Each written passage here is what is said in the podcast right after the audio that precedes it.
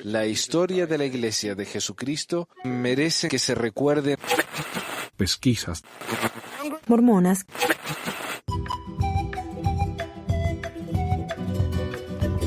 Hola, hola, bienvenidos a todos a Pesquisas Mormonas. Hoy es el 9 de enero de 2022. Y hoy tenemos acá al amigo Fernando. Hola, Fernando. Hola, hola. ¿Me escuchás? Sí. hola, hola. Sí, Fernando estuvo con nosotros en el episodio de. Bueno, él es uno de los argentinos que están en Italia. Sí, así que nos está llamando desde allá. Así es. Eh, estuvimos eh, contando un poco las eh, vicisitudes que tuvimos acá en, en Italia dentro de, de la iglesia. Así es. Bueno, y también tenemos otra invitada que es nuestra panelista regular. Aquí tenemos a Meli. A ver, estás. Ay, hola, hola. Ahí está. Hola, Meli, ¿cómo te va?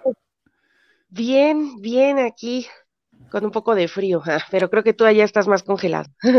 Hace bastante frío, sí. Hoy no está tan horrible como ayer, pero al menos, pero sí, todavía estamos. Yo ya, ni me acuerdo cómo se llama, cómo, cómo, cómo son los ah, grados de Celsius. Porque acá se usa Fahrenheit, ¿viste? Sí. Ah, pues aquí la verdad no. ¿A cuánto están allá? Estamos como a 30 grados, no sé cuánto será. No tengo ni creo idea. Que la grados. diferencia son como de 20 o 30 grados, algo así. Ahorita lo busco. No sé, hay que multiplicar por algo, no sé, cero punto algo, no sé qué.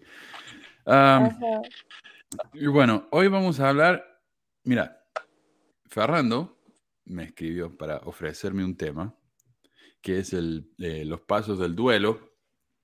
No, cuando este, este es un modelo eh, específicamente que se hizo al principio, bueno, que se, se, descubrió, porque esto no se inventó, se descubrió, esto es por, algo por lo que pasa todo el mundo. Eh, cuando uno pierde a alguien o cuando uno se va a morir, ¿no? pero después es como que se empezaron a dar cuenta que esto también funciona con otras pérdidas. Como por ejemplo, perder la comunidad de la iglesia, perder la fe, etc. Vamos a hablar de eso en un minutito, pero ahora yo quería compartir un par de noticias. Que nos... Oh, y acá está Marco también. Hola, Marco. Ah, buenos días. Por aquí. Hola, hola. Buenos días, eh, buenos días. Buenos días. Y este es el panel completo, ¿ah? Ahí ya estamos. Eh, Mira, mira esta noticia me, eh, me parece interesante. Eh, la iglesia compra manuscrito del libro de Mormon porque parece que no lo tenía. La iglesia reorganizada lo tenía, lo que ahora se llama la comunidad de Cristo. Y la compró por 35 millones de dólares. Según el Salt La iglesia de Jesucristo de los Santos de los Últimos Días ahora posee el manuscrito de la imprenta del libro de Mormon por 35 millones. La comunidad de Cristo. Ahora, un segundito. La comunidad de Cristo, anteriormente conocida como la Iglesia Organizada de Jesucristo de los Santos los Días, anunció la venta y el precio de venta el miércoles. La iglesia con sede en Independence, Missouri, ha sido dueña del manuscrito desde 1903. Sostenemos que el libro de Mormón es un texto sagrado como la Biblia, dijo Snow. El manuscrito de la imprenta es la copia más antigua que sobrevive de aproximadamente el 72% del texto del libro de Mormón. Bueno, había otra, pero de esa solo sobrevivió el 28. Así que bueno, 28 y 72 decían, así que estamos bien. Eh, el historiador John Has, uh, de Mormonism.com comparó la adquisición del manuscrito con el equivalente religioso de la compra de la Constitución estadounidense por parte de los Estados Unidos. Este es un documento fundacional de la Iglesia Sud, dijo Ajisek. No tiene precio. Y la comunidad me gusta. La comunidad de Cristo compró originalmente el manuscrito como parte de una colección que costó 2.500 dólares, según Agisek. La iglesia Sud también tuvo la oportunidad de comprar el manuscrito en esa época y lo rechazó. Así que bueno, 35 millones por el manuscrito del libro de Mormon. Mira, yo me quejaría, pero si tuviera, yo tuviera ese tipo de dinero, ¿sabes qué? De una me lo compro eso. un, libro solo, no el manuscrito, sino el libro de la primera edición, eso sale como 100 mil dólares, así que imagínate el manuscrito. Es como, ¿en qué gastar tu dinero cuando ya no tienes, o sea, cuando tienes demasiado dinero y ya no sabes en qué, empiezas a hacer ese tipo de compras. Así es. o te vas al espacio por tres minutos, ese tipo de cosas, ¿viste? Algo así. Excentricidades. ¿Vos te enteraste de lo, que está gastando ahora los ricos? Eso. Hay, gente que vende eh, fotos en el internet. Bueno, es una foto cualquiera que cualquiera puede compartir. Pero esta foto tiene un lugar en el, en el chain code, code chain, algo así. Eh, es un código en el internet y hay un lugar único en ese código. Entonces, cuando vos pones algo en ese código, eh, tenés algo que es solamente tuyo y de nadie más. Entonces ponen ese código ahí, eh, en ese lugarcito en el internet, y claro, es una foto que cualquiera puede tener, pero como la tuya está en ese lugar del internet que nadie más tiene acceso, eh, entonces vos podés comprar una foto que todo el mundo tiene, pero gastan millones de dólares en eso. O sea, es medio difícil de entender, pero es una foto que se puede compartir. Yo puedo bajar esa foto, compartirla con todo el mundo, pero como yo tengo ese, ese lugar en, el, en, el, en la cadena del Internet, me sale millones de dólares. Y hay gente que gasta millones de dólares en un meme, por ejemplo. Eh, yo no entiendo eso. No había escuchado eso, pero, pero sí lo creo. Hace poco me enteré, yo no sabía de una chica que vendía en internet este, sus gases y que hizo mucho dinero vendiendo eso. Te lo juro. Yo sí, ¿qué? ¿Qué? No puedo creer eso. Pero aparentemente es real. Ah, los gases, está bueno. Bueno, así como decís vos, cuando uno tiene demasiado dinero, ¿qué va a hacer, no? Eh, brote de COVID-19 reportado entre misioneros santos de los últimos días en el CCM de Provo. Dice, la Iglesia de Jesucristo del Santo informó el jueves que 91 de sus 588 misioneros que actualmente reciben capacitación en el Centro de Capacitación Misional de Provo dieron positivo por el coronavirus esta semana. Se requiere que todos los misioneros se vacunen al llegar al CCM insignia de la Iglesia, o sea, el insignia porque es el principal, el más grande y las pruebas están disponibles para ellos bajo los protocolos COVID-19 del centro, según un comunicado de prensa. Los casos positivos reportados el jueves representan alrededor del 15% de los misioneros actualmente en el CCM de Provo. Penrod notó que solo unos pocos que dieron positivo presentaron síntomas o informaron sentirse enfermos. Y bueno, según lo estaba buscando yo, ¿qué tan efectiva es la vacuna contra el Omicron? Contra el Delta y todos los otros, como 95%, o sea, depende de la vacuna. La Pfizer que tengo yo es como 95%. Pero contra el Omicron es solo un 30 a 40% eficaz la vacuna. O sea, de, de, infectarte, pero de enfermarte gravemente es 70% eficaz. Pero si te pones la tercera dosis, ese 30 a 40% sube a 70 al 75% de eficacia. Y acá tenemos un ejemplo claro, porque mira, el 85% de los chicos estos que se pusieron la vacuna están bien. El otro 15% se enfermó. O sea que la vacuna incluso es más eficaz en este caso de lo que se pensó. Así que bueno, 91 eh, chicos ahí en el CCM. Aunque esta noticia es de hace una semana, no encontré nada más nuevo o actualizado, me imagino que ahora debe ser más. Eh, y también antes de empezar quería compartir un par de mensajes. Mira, tengo un mensaje acá de una oyente que se llama Nidia. Eh, espero que me tengan paciencia. Me pareció que valía la pena, lo voy a compartir ahora. A ver. Mm, por eso nos hace falta Jaime. Veo Jaime, Jaime iba, es nuestro nuevo productor, es el que va a hacer eh, este tipo de cosas, ¿no? Va a compartir las imágenes, los videos, eh, compartir los mensajes. Pero hoy está de clase, así que le mando saludos, Jaime, y gracias por, ofrecerse a hacer todo esto. Y aquí está, este es el mensaje de Nidia. Hola Manuel. ¿Lo pueden escuchar? Buenos días.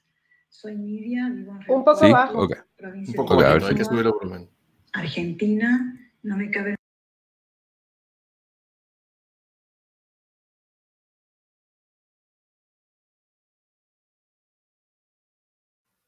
Ahora no escucho nada.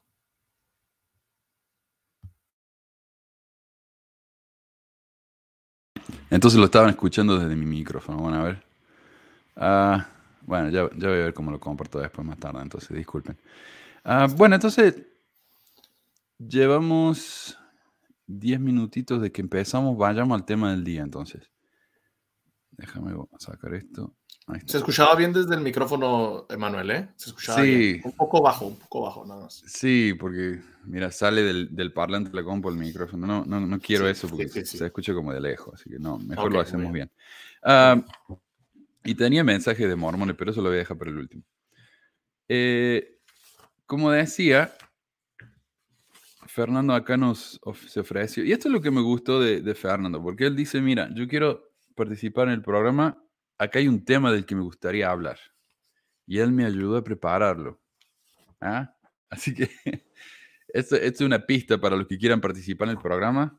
Esa es tal vez la mejor manera de hacerlo. ¿ah? Ofrecer un tema y, ayudarme a prepararlo. Eh, como digo, estos son los pasos del duelo. Y yo hablé acerca de esto en el pasado, pero Fernando me, me sugirió que lo volviéramos a hablar porque fue hace mucho y a veces la gente solamente escucha el último programa, los últimos programas y no los programas de hace, qué sé yo, cinco años. Y este es un tema muy, muy, muy importante. Mira, en la semana pasada compartimos el mensaje este de, ¿cómo se llama? Eh, la oyente que me mandó este mensaje bien largo, de más de una hora. Y, y ella hablaba acerca del dolor que sintió ¿no? al irse de la iglesia. Y es realmente un impacto grande cuando uno le ha dedicado su vida en serio a la iglesia. Esta semana, por ejemplo, me llegó un mensaje de uno que me, empezó a trolear ahí en el canal de, de YouTube que me decía, yo vivo en la iglesia como quiero, yo pago solamente el 5% del diezmo y lo paso muy bien. Yo no sé qué se quejan de que sufren. bueno, claro, porque vos no tomas a la iglesia en serio.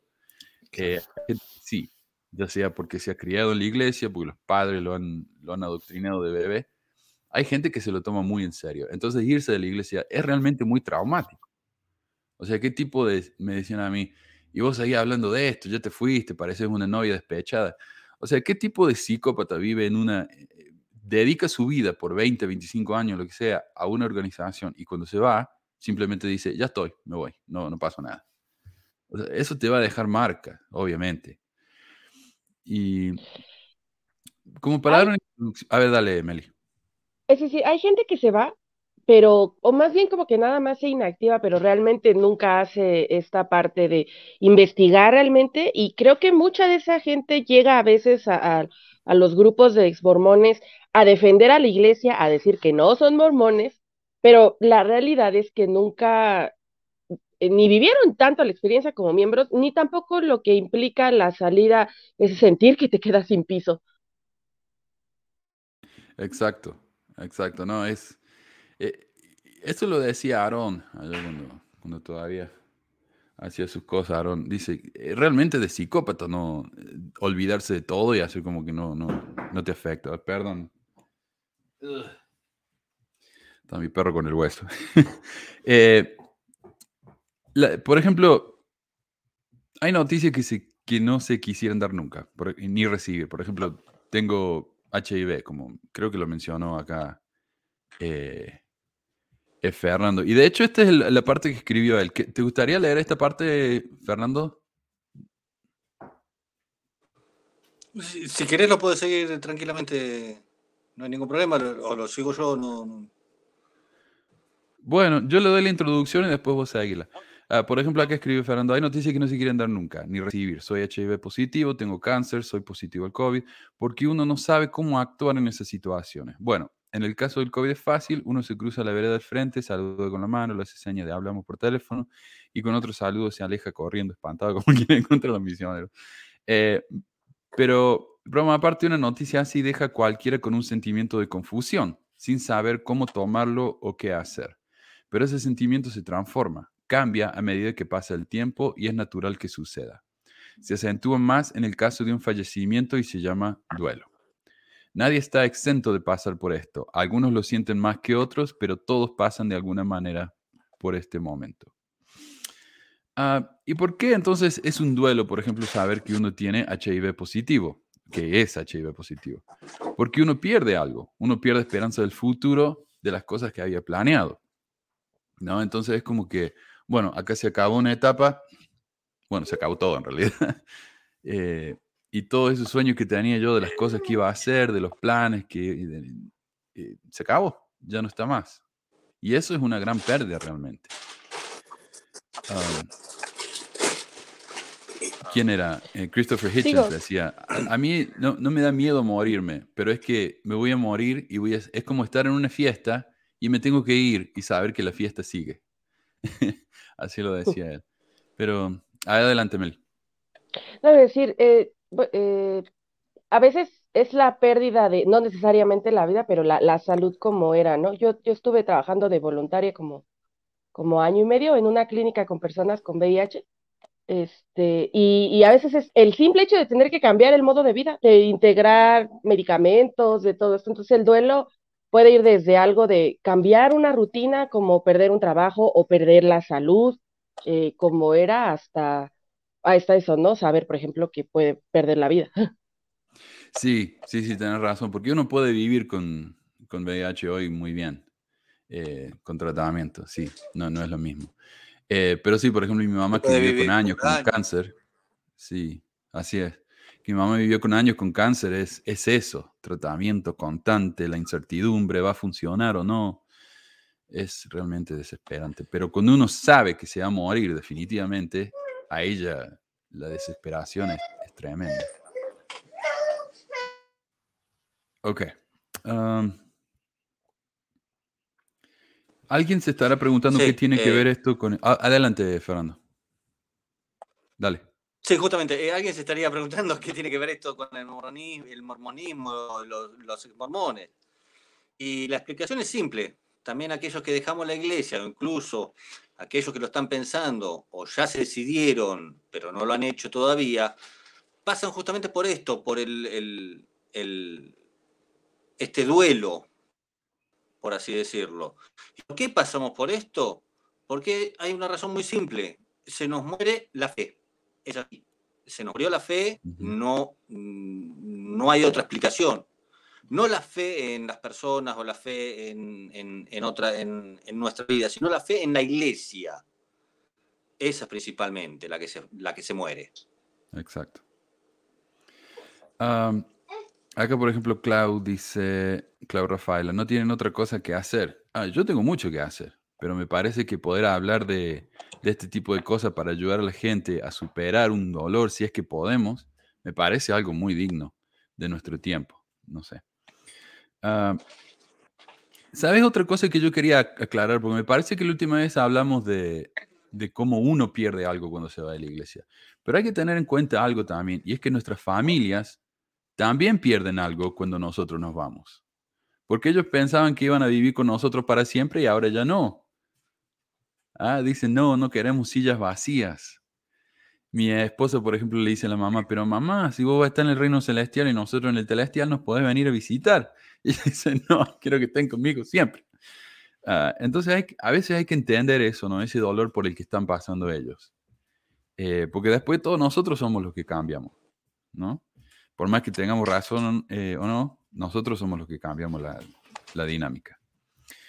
Y como decía, esta teoría fue descubierta, no inventada, por Elizabeth Kubler-Ross, y por eso se llama el modelo de Kubler-Ross, autora del libro sobre la muerte y los moribundos.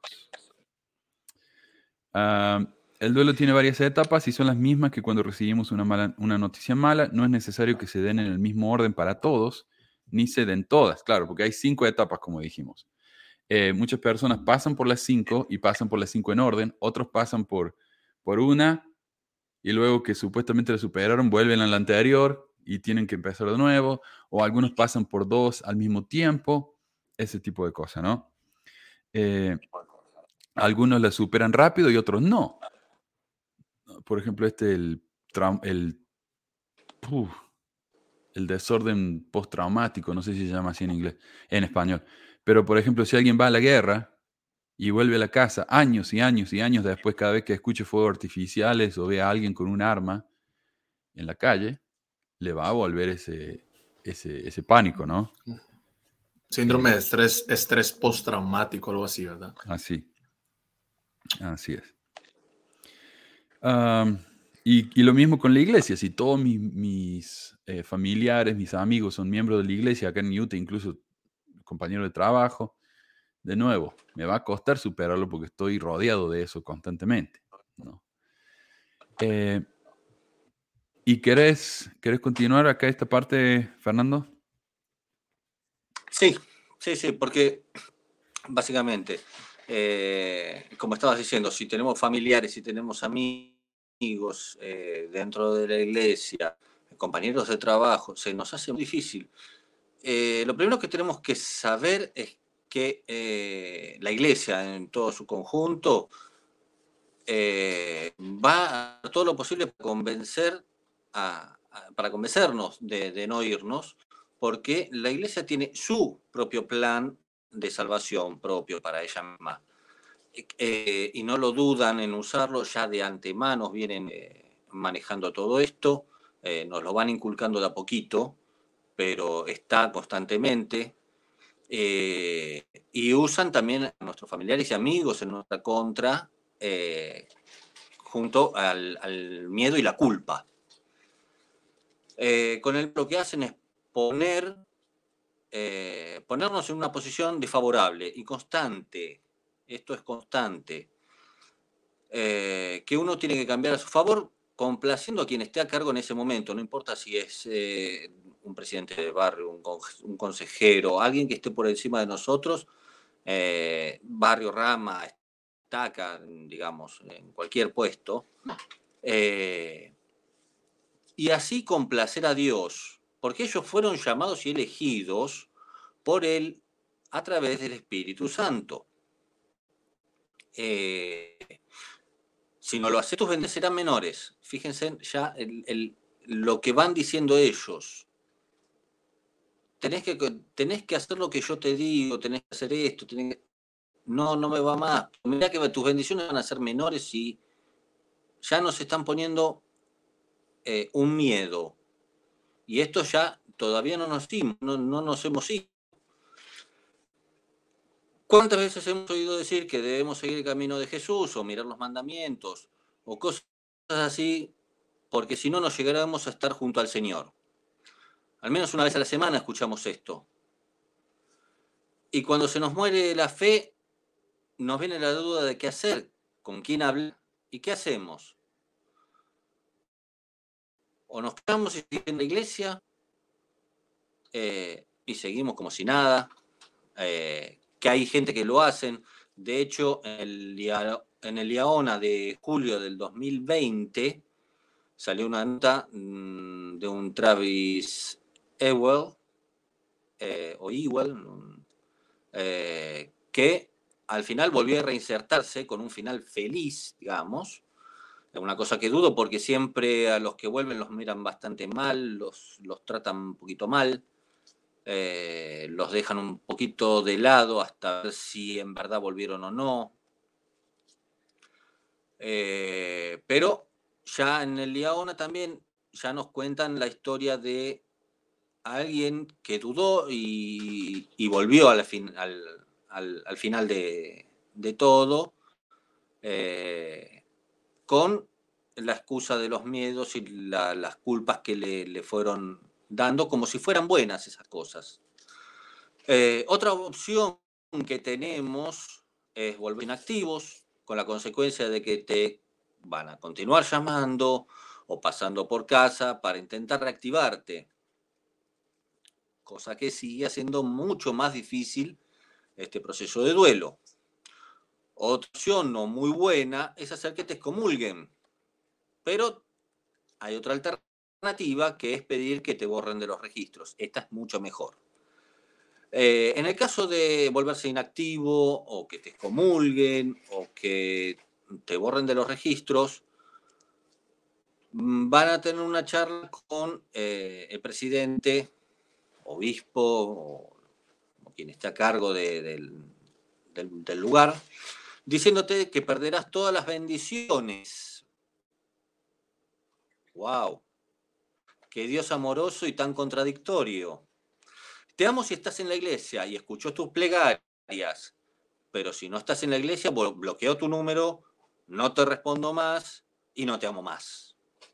Una cosa completamente fuera de lugar para lo que ellos enseñan perderás los beneficios y el sacerdocio.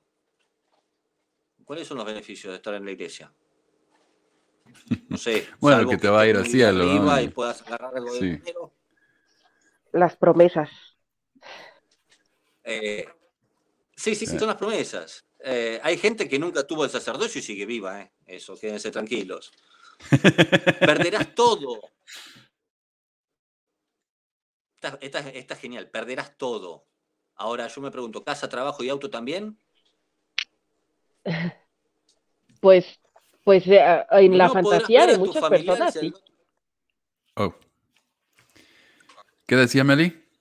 No, Ay, perdón. No, nada más que decía que muchos sí fantasean, muchos mormones te fantasean y desean eso. O sea, de verdad, creo que sí les gustaría porque les reafirmaría esta fantasía de que están en la verdad, ¿no? Exacto. Sí. Eh, después está el- no podrás ver a tus familiares del otro lado del velo. Ok.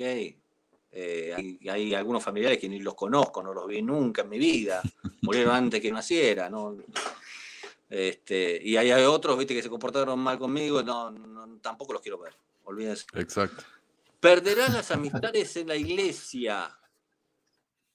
Esta, esta es grandiosa. Perderás las amistades de- en la iglesia. Eh, ¿Qué somos, mormones o somos testigos de Jehová? Que no te tienen que hablar más, te, te dejan de lado, te echan de la casa, te echan de todos lados. No. La iglesia no te brindará más ayuda en caso de que la necesites. Ok. Tampoco te la dan si no das el, el diezmo. ¿eh? Si no das el diezmo, no te lo dan. Eh, todo esto te lo dicen y no se acuerdan, pero ni por casualidad del libre albedrío, y mucho menos del artículo número 11, del artículo de fe número 11, que termina diciendo, y concederemos a todos los hombres el mismo privilegio, que adoren como, donde o lo que, que deseen. O sea que si uno se va de la iglesia y quiere adorar a, a- a, no sé, a Tahual Chupanqui, por decirlo, por decir algo, no lo puede hacer. Pero sin embargo, en el artículo de fe número 11 se dice que sí, se puede hacer. Y Bueno, lo podés hacer. Algo que te dicen siempre es nadie te pone una pistola en la cabeza. Si no querés pagar el diezmo, no lo pagas. Si no querés ir, no ir. eh, no vas. Pero y, eso tiene consecuencias según la doctrina mormona. Porque si no haces todo eso, no te va a ir al cielo. Al cielo super VIP de ellos, ¿no? Porque eh, para ir al cielo tenés que pasar por, la, por el templo, hacer todas las, las ordenanzas. Y si no haces todas esas cosas, no te vas a tener una recomendación para el templo. Entonces, eh, es chantaje, es obligación. Claro, y te dicen no vas a poder estar con tu familia por la eternidad. Ninguna otra iglesia te pone esas condiciones. O sea, la única, la mormona es la única que hace eso. Entonces sí, es una obligación, te están obligando, te están haciendo un chantaje emocional.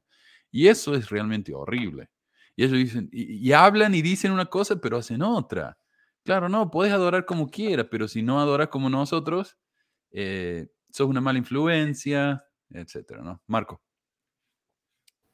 Sí, eh, hay una parte interesante en este aspecto también que ah, el chantaje y la influencia que, que dices que nos, afe- nos afecta a nosotros también, y es parte también de unas de las etapas que tenemos que superar en la etapa del duelo, viene también por el hecho del sistema de liderazgo en la iglesia. Si ustedes eh, se habrán dado cuenta, cuando alguien tiene una falla en la iglesia y tú te sientes mal por ese miedo que se ha mencionado, por esas amenazas que te hacen, ah, y tú lo confiesas a tu líder, ya sea tu obispo, tu presidente de organización. ah, bueno, yo, yo fui líder, ¿verdad? Yo fui consejero en el obispado también y tuve que hacer entrevistas, enterarme de muchas cosas que ahora desearía no saber, cosas íntimas de las personas que realmente no quis- quisiera haberme, bueno, no, no soy tan aprensivo a esas cosas, pero me hubiera gustado deshacerme de ellas, no, no tendré que saberlas, pero todo eso se vuelve en contra de ti como persona porque ahora tú sabes que esas personas lo saben y tienes esa dependencia hacia ellos. Y es que no nada más es eso, sino, por ejemplo, también tu líder directo lo sabe y luego después lo sabe el consejero del obispo, después lo sabe el obispo, después lo sabe un sumo, sumo sacerdote del sumo consejo, después te enteras por ahí que la esposa del obispo también lo sabe, y la esposa del sumo consejo, y luego, el, y luego el presidente destaca, de repente todo el mundo ya sabe, o sea, sabe tus problemas, que tal vez no siempre son bochornosos, ¿verdad? Pero son problemas, en fin, son tus, tus cosas íntimas y todo eso recae en ti y es parte de esa manipulación también. O sea, es, es, es, como un sistema en el que ya sea consciente o inconscientemente te tiene ahí este, preocupado también por ti, por, por, por lo que puedan juzgarte. Así es. Ah, yo, quería, comentar algo. Adelante, Meli, y voy a preparar unos mensajes acá, pero adelante. Ah, ok. Es que me estaba acordando, por ejemplo, en mi caso, em, yo dejé la iglesia primero, ¿no? En el 2014 ya para final ya no iba casi y el 2015 sí ya dejé de ir, pero todavía no estaba como tan, tan afuera. Tardé un poco. Pero bueno, en ese inter, para cuando yo ya estaba bien afuera, o sea, que ya tenía no solamente porque me sentía mal, sino ya tenía los argumentos para decir, esto es una mentira, este, ya no, y no sentirme culpable al respecto, y fue un proceso. Eh, para ese momento mi hermano estaba entrando a la edad de la misión, ¿no? Y e, él, estaba así como igual, y yo, bueno, yo cuando empecé el proceso de dejar la iglesia vivía sola, pero luego, por razones del destino, tuve que regresar ahí con mi mamá y estaba mi hermano y como que mi hermano agarró valor conmigo, ¿no? Para decir, pues no quiero ir a una misión. Este, y ah, Dios, fue el drama, porque justamente eso, o sea, me estaba acordando porque vino ese dolor, ¿no? O sea, al menos de, de mi mamá en ese momento, eh, un poco así como de, pero es que ya no vamos a estar juntos por la eternidad, mira, tu hermana ya se fue y tu otra hermana también, y ahora tú, y, y así, ¿no? y que es de las cosas que yo hasta la fecha, o sea, alguien pregunta, ¿por qué estás enojada con la iglesia? Pues porque me siguen chingando la madre indirectamente. Este, sí, porque, porque hay, hay, ahí como culpas y cosas que se cargan y, lo sigo sintiendo, este, los juicios, ¿no? Un poco, eh, estoy segurísima que, que, hablan y que dicen cosas, porque así, así, así, es. Personal. Este, sí, de repente sí, sí, no, pues es que, o sea, en mi caso, por ejemplo, pues mi mamá todavía va, ¿no? Y aunque mi mamá es una de las personas más razonables, es, por ejemplo, alguien que toma la postura un poco de no quiero saber, es decir, de no quiero saber porque por sus motivos muy personales a ella le funcionan, ¿no? Y dices, ok, está bien. Eh, pero pues de repente sí se vuelve, o sea, se siente cerca. Acá, y es doloroso. Es doloroso, eh, porque por eso justamente es un duelo. Mira, dice, es un duelo dejar la iglesia, perder la fe, es doloroso, es un proceso que lleva años y no es fácil de superar. Exacto. Claudia dice, mi experiencia fueron noches sin dormir y también tuve ese sentimiento de culpa y agradezco tanto el apoyo de este canal porque de verdad pasarlo solo sería otro tema. Y eso es tan importante, ¿no? Tener una comunidad o al menos conocer a otra gente que está pasando por lo mismo, que no somos los únicos. Y por eso me parece a mí que es tan importante hablar de esto, este tema, porque uno, uno piensa que está loco cuando se va de la iglesia. Soy el único que piensa así. O sea, es, es importantísimo ver que otra gente también pasa por lo mismo. Pero con apoyo se puede, se supera de otra manera, por eso es bueno buscar este tipo de redes de apoyo. Y Reina dice, ese dolor y pérdida solo se manifiestan al entrar a la realidad de que fuiste engañado, estafado y abusado. Es traumático y cruel saber que bajo nuestra inocencia fuimos manipulados y controlados y que somos inocentes de todo eso porque violaron nuestra alma en nombre de Dios. Y eso sí también es importante porque eh, los líderes nos dicen, mira, Dios, nuestro Padre Celestial, quiere que hagas esto y que hagas lo otro. Y, quién lo dice, bueno, yo, porque yo hablo con Dios, Dios me dijo a mí que vos tenés que hacer esto. O sea, y cuando uno se da cuenta de ese tipo de manipulación, es mucho más fácil eh, salir. ¿Sabes cuánto me tardó a mí no decirle a mi, a mi vecino acá, obispo? y llamarlo por el nombre nomás. O sea, uno tiene que darse cuenta de que esa autoridad es un invento, no es real. Y cuando uno finalmente rompe esa cadena es cuando uno puede superarlo. Pero bueno, estos son los pasos que vamos a mencionar. Entonces, no sé si querés comenzar con esos pasos, eh, Fernando. Vos escribiste acá algunos. ¿Qué son estos? Porque estos son siete. Sí, eh,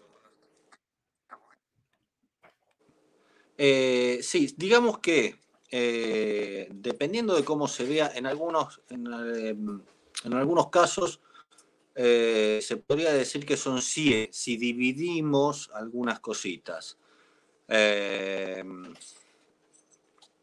Tenemos, por ejemplo, la negación. que no, no, no, esto a mí no me está pasando, a mí no, no, no, debe ser obra del maligno. Eh, como si el diablo pudiera hacer todas las en cualquier lado, como, como Dios, pues está en este momento está con Mark, está con Manuel, está conmigo, que nosotros estamos todos siendo eh, pinchados por el diablo para que hablemos de esto. No, no, solo Dios puede estar en todos lados y eso es para el que cree, porque el que no cree le vale madre. Después, la confusión.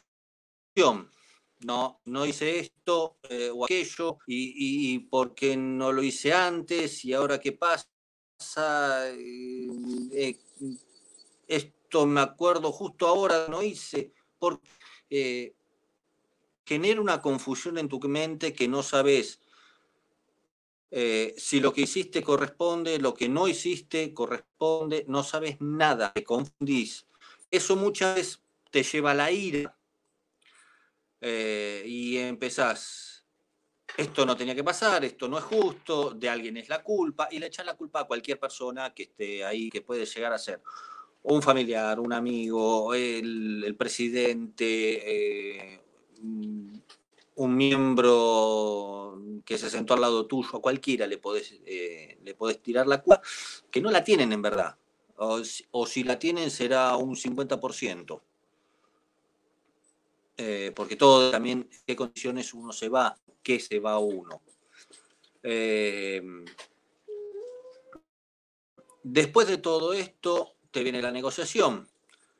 Eh, y si hago, digo esto, algo tiene que cambiar. Entonces uno toma ese pensamiento y trata de o aferrarse al, libro de Mormon, que la fin, al final uno dice, no, no creo más, no sé por qué me agarré esto, y empieza la culpa, esto es culpa mía, yo que no hice esto y aquello cuando podía y ahora estoy cayendo y todo eso, y te empieza el dolor que te lleva una tristeza.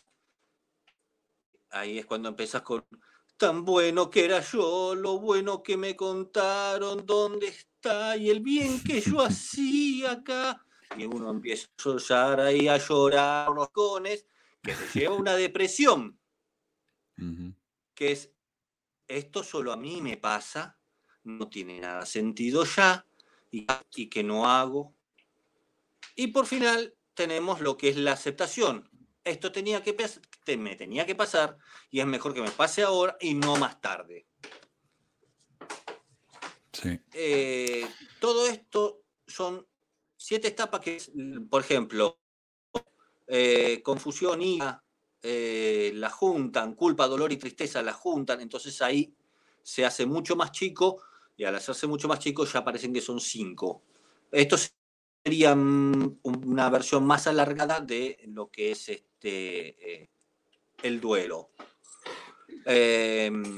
Hay notas sobre esto, de hecho el 28 de septiembre del 2019 Infonews hizo una publicación, justamente son siete las, las etapas que cuentan ahí, y la BBC también hizo, trató este tema mucho antes, pero eh, fue con una psicóloga que no, no, no me acuerdo quién era, eh, que eh, hablaba de cinco etapas. Que mm, para pisar mejor, ahora Manu, mm, dejo lo que es eh, esta patita,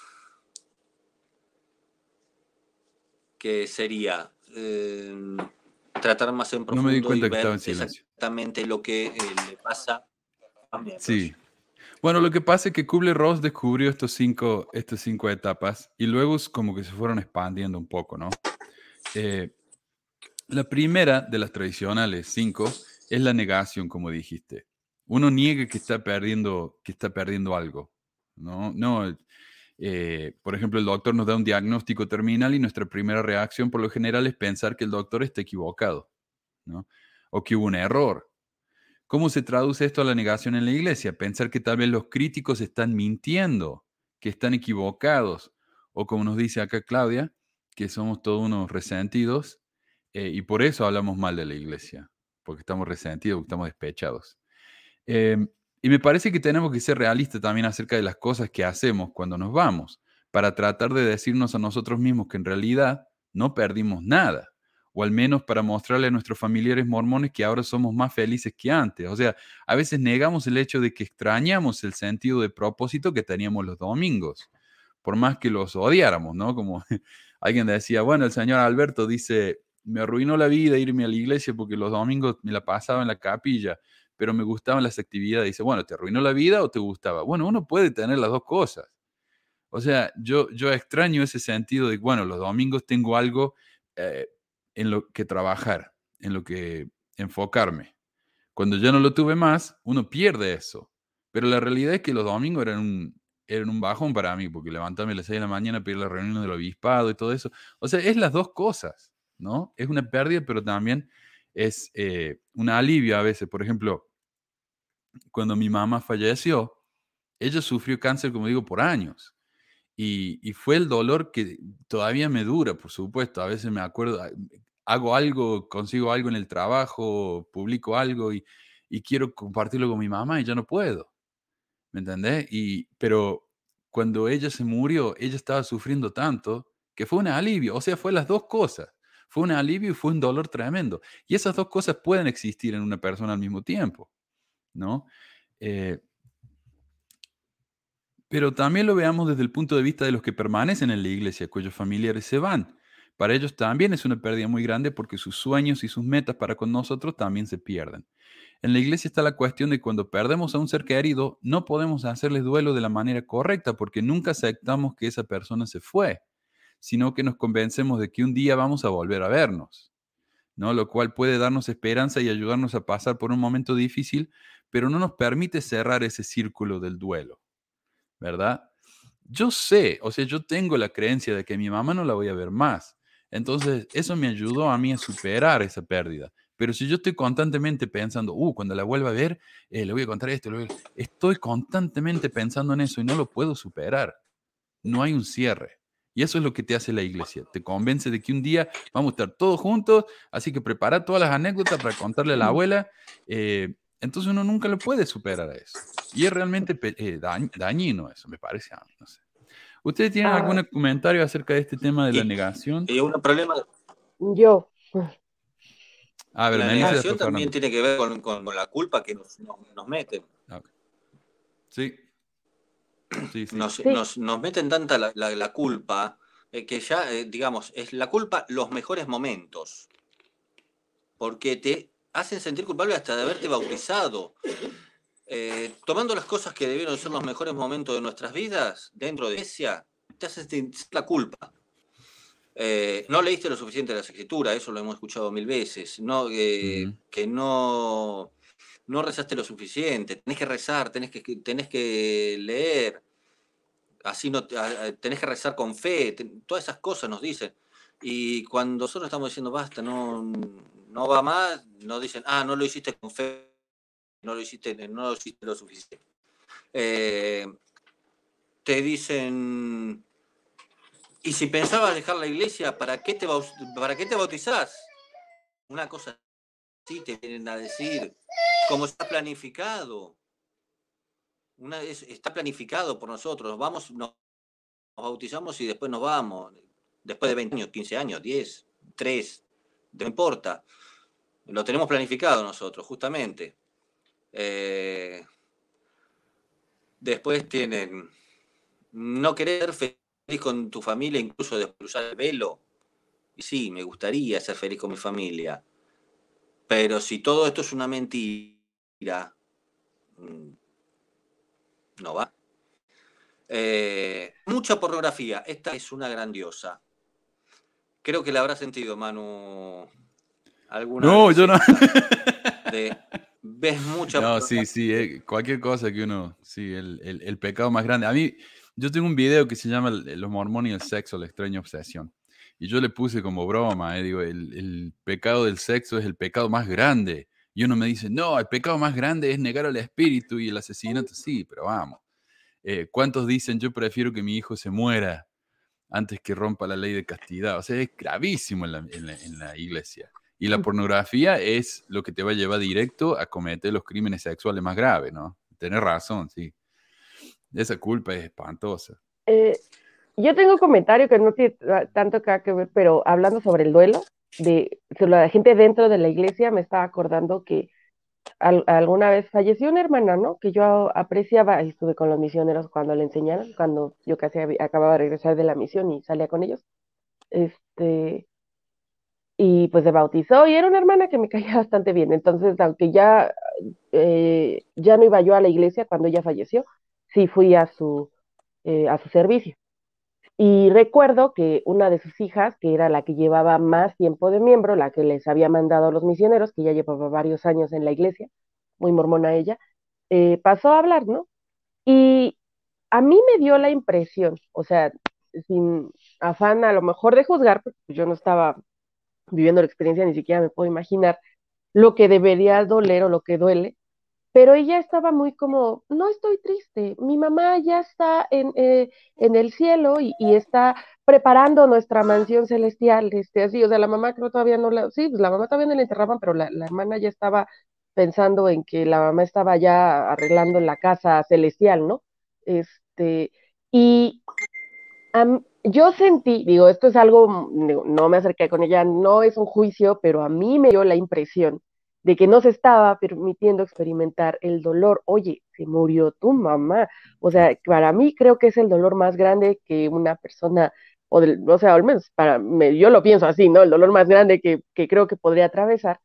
Y, y no me, me, o sea, al verla así, y en la iglesia se, se alienta eso, ¿no? Mira qué, qué gran testimonio tiene, mira qué, este, qué fe tan firme que, que no, este, que no decaen, ¿no? Y cuando dices, oye, no se está permitiendo experimentar una situación que es realmente dolorosa, que, y que luego creo que de ahí viene la negación del por qué no quiero saber cosas sobre la iglesia, porque si, si la iglesia ya estuvo tan presente en momentos tan personales como ese y, lo utilizaste para desensibilizarte, pues ahora que, que imagínate que te digan, no, pues sabes que todo fue falso, eh, pues yo creo que va a venir no solo el duelo de, lo ocurrido en, la iglesia o de la pérdida de la iglesia, sino de cada una de esas situaciones que no te permitiste vivir porque utilizaste a la iglesia como, pues como eh, forma de evadir el dolor, ¿no? Ahí está, entonces son muchos duelos en uno. Qué buen diste en el blanco, sí, diste en el blanco, Melissa.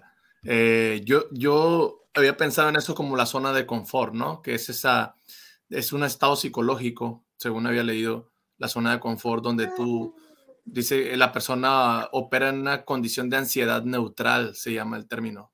Entonces, este, y sin sentido del riesgo, utilizando comportamientos que son para, este, para conseguir un nivel de rendimiento. Y eso es básicamente lo que estás diciendo, o sea, como que, como que están en esa zona de confort y no quieren salir de esa zona de confort y prefieren no afrontar la realidad, ¿verdad? Y, a veces la iglesia, bueno, no a veces, siempre la iglesia se aprovecha de eso para que tú, este, te, ahora sí que te insensibilices contra esas cosas y, y te hagas el fuerte. Sí creo que algunas personas pueden recibir cierto beneficio de eso, pero creo que no es una regla general ni absoluta y y mucho menos imperativa y la iglesia lo que hace es que la trata como si fuera una, como así debe de ser y esto es la verdad absoluta. Entonces, eh, eh, es así. Así es. Ahora, cuando nos damos cuenta que ya no podemos negar más la realidad de la pérdida de que sufrimos, ¿sí? Ok, bueno, si realmente me voy a morir o realmente la iglesia es falsa. Cuando realmente nos damos cuenta que ya no podemos negarlo más, la reacción normal es enojarnos. Y aquí empieza la etapa de la ira. Esta es la reacción normal a esa frustración que sentimos. Cuando mi mamá se murió, nuestra reacción fue enojarnos con su médico por no haber hecho lo suficiente para ayudarla, por haberle dado el tratamiento incorrecto y cosas así. Muchas veces es un enojo ilógico, por lo que frecuentemente ese enojo está dirigido a la persona incorrecta. Por ejemplo, el doctor de mi mamá. ¿Qué iba a hacer él? El cáncer ya estaba esparcido por todas partes. O sea, ¿Con quién nos enojamos cuando nos vamos de la iglesia? Muchos se enojan con los líderes por habernos mentido, lo cual es lógico. Nos enojamos con nuestros familiares por habernos criado en la iglesia, lo cual no es tan lógico, porque ellos también fueron engañados. Nos enojamos con nuestras familias por dejarnos de lado en ciertas actividades, nos enojamos con nuestros amigos por no querer invitarnos a ciertas cosas. A veces nos enojamos por cosas que no tienen mucho sentido cuando me vienen a invitar a una actividad de la iglesia y me dan ganas de cerrar la puerta en la cara. No, déjenme en paz. Pero yo sé, ellos están tratando de ayudarme. Entonces, no es muy lógico de mi parte enojarme con ellos. Y nuestros familiares que, permanecen en la iglesia, ¿con quién se enojan? Mi suegra se enojó con nosotros por irnos, obviamente. En el caso de mi cuñado, se enojó con la esposa del, hijito, eh, culpándola de pervertir a su angelito. Y este enojo está mezclado con negación, ya que se niega a hablar con su hijo sobre el tema. Ella no habla con mi, con mi cuñado acerca de cómo él se fue. Pero cuando él no está, va y le habla a la esposa. O sea, e, es una mezcla de negación e ira, como digo. A veces se mezclan las dos. Tal vez pueden enojarse con los antimormones por mentir y engañarnos, por atraparnos en sus redes. Tal vez es este enojo lo que hace que tantos mormones que están dudando vienen y nos insultan públicamente, eh, mezclando en este caso la negación y la ira, como digo. Eh, en mi opinión, también, eh, esto volviendo a la etapa anterior, muchos de los apologistas de la iglesia, los que se la pasan defendiéndola a toda costa, para mí que mucha de esa gente está en la etapa de la negación. Porque dicen, pucha, tengo dudas. Eh, José Smith se casó con una nena de 14 años. Uh, ¿qué vamos a hacer? Bueno, la negación es que en realidad no tenía 14, tenía un par de meses antes de 15. Eh, entonces hacemos cosas así como para tratar de negar la realidad de lo que estamos perdiendo. No, no, utilizan la clásica de, que no hay evidencia suficiente que nos, que nos arroje que hubo abusos. O sea, no hay evidencia. O sea, pues bueno, pero la que hay para mí es suficiente, o sea, para mí me, me, llena, ¿verdad? Entonces, que tú lo niegues, que tú, que tú entres en ese estado, como dijiste, Manuel, no significa que todos los demás tenemos que estar ahí también, tenemos que estar en ese estado de negación o, o de querer, ahora sí, a que nos comprueben todo al, al 100, porque hay, hay factores importantes, yo les digo puntos claves en la historia de la doctrina de la iglesia, que esos son suficientes para, para pensar que es falsa. A mí me cuesta entenderlo. Ay, perdón.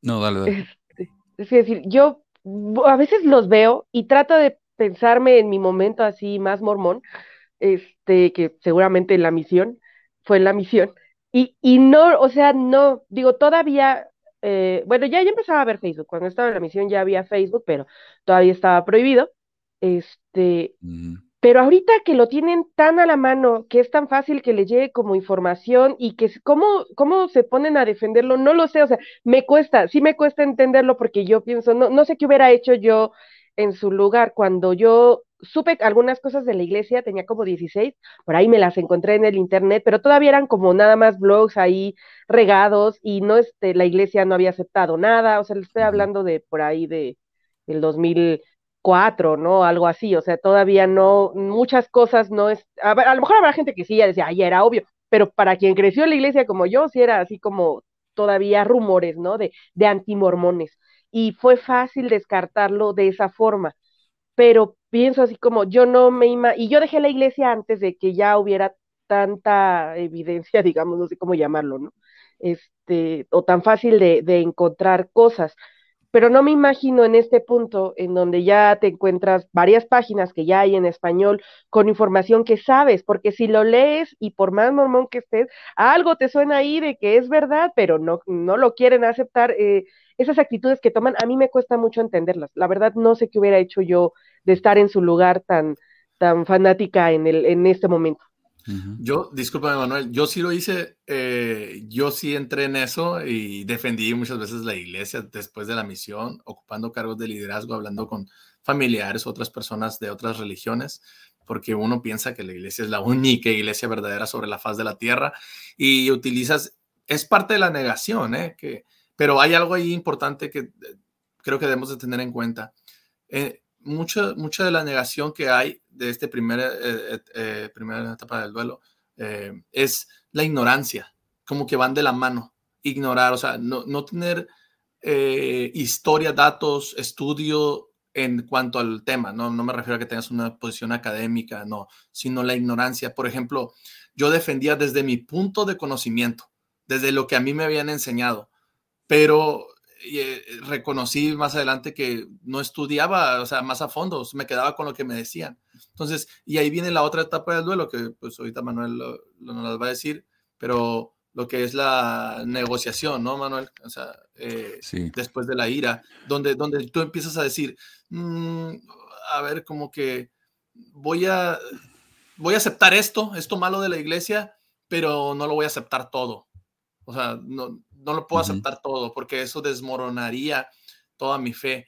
Entonces empiezas a hacer malabares mentales ahí sobre qué es lo que puedes hacer para, para tener equilibrio todavía, pero eso es cuando ya supiste la información, cuando ya investigaste, o sea, después de haberlo hecho. Pero antes de eso tú estás en un estado de ignorancia, eh, donde, donde tú lo único que sabes es lo que tú crees que es la verdad absoluta. Entonces tú defiendes eso a capa y espada. Eh, no hasta, ajá, hasta ahí. Algo que iba a mencionar es que, acerca de la ira, es que muchas veces, no sé si ustedes lo vieron, pero yo lo veo y es muy común esto de que cuando uno se va de la iglesia, el cónyuge de uno se hace más mormón que antes. Eh, esto para mí también es una mezcla de negación y, e ira. Porque dice, no, mira, mi, mi esposo, mi esposa se fue de la iglesia, eh, está siendo engañado, engañada, y me voy a enojar con esa persona. Mi esposa, me acuerdo que cuando yo me fui, ese año fue el más duro de nuestro, de, nuestro matrimonio entero. O sea, llevamos casados ya hace como 16 años, uh, 2003. Uh, la miércoles, casi 18 años ya. Cuidado, cuidado, Manuel, cuidado. y ese año fue el más difícil de todos. ese año fue la única vez en nuestro matrimonio que realmente casi nos divorciamos, porque ella no podía aceptar que yo me fui y yo no podía aceptar que ella no me aceptara a mí. Entonces estábamos los dos enojados y a la defensiva. Y esa me parece a mí es una etapa bastante normal también en estos matrimonios de fe mixta que se dice, ¿no? Eh, y están, y, dicen, la, la, iglesia mantiene la familia unida, siempre y cuando, es otra cosa, la iglesia siempre acepta y trata muy bien y es muy cariñosa y es, sí, cuando uno encaje en el molde. E, es, esa es la condición. Por ejemplo, nada que ver, ¿no? Pero a mí me dicen, acá siempre dicen que los canadienses son tan tan polite, tan buenos, ¿no? Tan amables. Amables. Y yo que, que me paso en Reddit ahí viendo los, public freakout, eso cuando la gente se pone loca en público, la mayoría de sus videos son de racistas de, de, Canadá. Entonces, ¿cómo se explica eso? Claro, los canadienses son muy buenos y muy amables y muy dulces, siempre y cuando uno sea blanco y canadiense.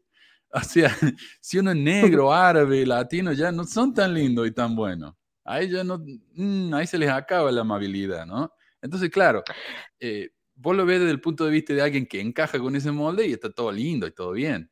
Pero cuando uno no, no se dan cuenta del sufrimiento que uno pasa, cuando uno es un, es un extraño, alguien que no está en, ese, en, esa mentalidad en la iglesia y tiene que escuchar esos testimonios, esas estupideces que realmente te atacan personalmente. Armeli.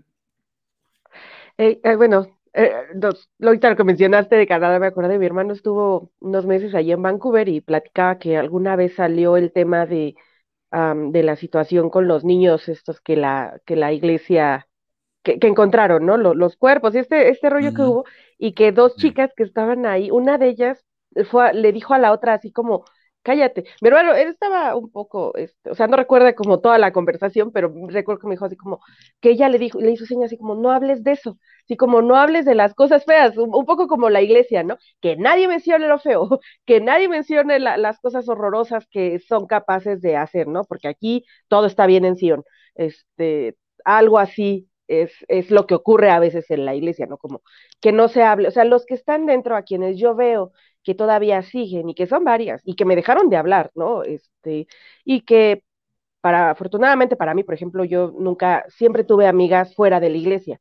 Entonces fueron un colchón en donde aterrizar cuando dejé todo lo que implicaba el, el mormonismo, porque mis amistades dentro de la iglesia ya todas casadas y atendiendo hijos así, pues obviamente hay que dejarle de hablar a la apóstata, ¿no? Así es.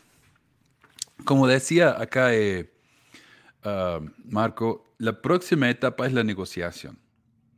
Y esta es la etapa en la que una vez que estamos enojados porque no hay nada que podamos hacer para darnos cuenta de que la iglesia, por ejemplo, es falsa o que nos vamos a morir, eh, estamos dispuestos a hacer cualquier cosa para que las cosas vuelvan a como estaban antes.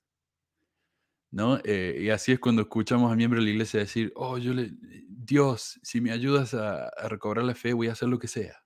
O si ayudas a que mi mamá se le cure el cáncer, voy a hacer lo que sea, voy a ser el miembro más fiel del mundo. Esta es la negociación. Si me das esto, yo voy a hacer esto otro. Y esto también es muy típico en, las pérdidas, ¿no? sí, como decía Fernando, tal vez no estuve leyendo lo suficiente el libro de Mormón, no estuve orando lo suficiente. Si, si lo hago, voy a recuperar mi fe. Y de los familiares es lo mismo. Si yo le muestro a mi hijo lo feliz que soy en la iglesia, va a querer volver. Porque somos tan felices en la iglesia, somos todos tan... Y lo tratamos, y lo tratamos mejor, te vamos a tratar bien para que te des cuenta que la iglesia es tan linda. o cuando te dicen, ¿cómo te sentías cuando estabas en la iglesia? Eso es manipulación básica, pero es lo que hacen cuando quieren que uno eh, piense en eso, ¿no? Y, y, ese tipo de negociación. Ah, bueno, si voy a la iglesia me voy a sentir bien como me sentía antes. Ese tipo de cosas. Esto también se puede ver en el caso de las víctimas de abuso, en la que la persona abusada dice, tal vez es mi culpa, si yo cambio, él no me va a pegar más. Y esto tiende a, perpetuarse porque puede ser que un día la mujer limpió la casa, hizo la comida, eh, no sé, lo bañó a los chicos, lo que sea, el tipo llega, está de buen humor, no le pega y ella dice, ah, viste, eso funcionó. Así que ahora de ahora en adelante voy a hacer eso o voy a hacerlo más. Pero cuando un día el tipo viene de mal humor y ella hizo todo y le pega, entonces dice, es culpa mía, tengo que hacer incluso más. ¿no? Esa es la negociación que también, en parte, está mezclada con la negación. Ah, um, bueno, no sé si ustedes tienen algo, algún comentario acerca de esto. Lo único que yo a mí, Dale, Emily. A decir, me llevó años. O sea, hay, hay una situación aquí con las etapas y es que no es rápido eh, y se vive de diferente manera, ¿no? A veces se piensa como, bueno, ya, la sueltas y solo la sueltas eh, la iglesia, ¿no? O, dejas de ir. Pero no es tan fácil, o sea, yo sí tengo todavía así haciendo memoria el, recuerdo, ¿no? Cuando yo dejé de ir, vivía, vivía sola, este, y para mí fue, por ejemplo, o sea, mi mamá empezó a ir porque yo, o sea, yo la llevaba, yo era, yo chingué tanto para que fuera, este, y ya en algún momento cuando yo estaba en la misión, ella se volvió como muy activa, ¿no? Este, y pues cuando regresé todavía iba, en algún punto yo eh, sí ya fue por ella, este, porque yo ya no me sentía a gusto, ¿no? cuando dejo la iglesia mm, y, ya vivía sola, este, me sentía mal conmigo mismo, o sea, la realidad es que eso es algo que no se acepta y no lo hablas, pero yo me sentía mal, ese, sí había eh, era como ni siquiera eh, a lo mejor traía tanto el tema hasta que empecé a ver los videos de la iglesia y de ahí la etapa que me ha durado más en lo personal, y va, o va y viene, más bien es como intermitente, eh, ha sido el, enojo. Este, ha sido, creo, la, la, más larga porque se sigue reviviendo, ¿no? De repente cosas y parte de la negociación, creo a veces, o sea, cuando ya, o sea, puede ser que regreses, ¿no?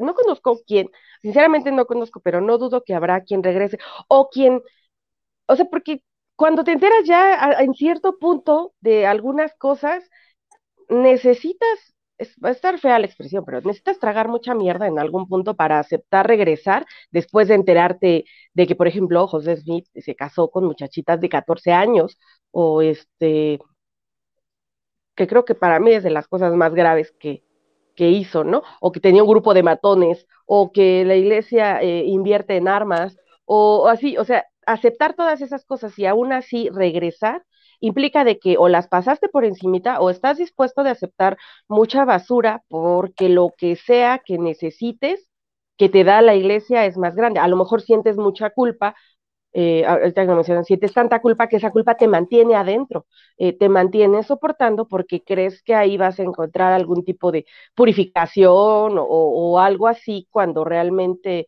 pues es una institución como cualquier otra, pero entender eso, o sea, el proceso entre conectar una cosa o en caso, o sea, ya saliste y aceptar las cosas buenas que te trajo, porque a mí sí me costó, o sea, hubo una época en la que odiaba así, con odio no, ahorita ya acepto, digo, no, sí, trajo muchas cosas buenas a mi vida y de verdad sentirlas, Y hasta sentir cierto, o sea, ahorita ya puedo de repente, este, yo tenía una lista de reproducción de la misión, ¿no?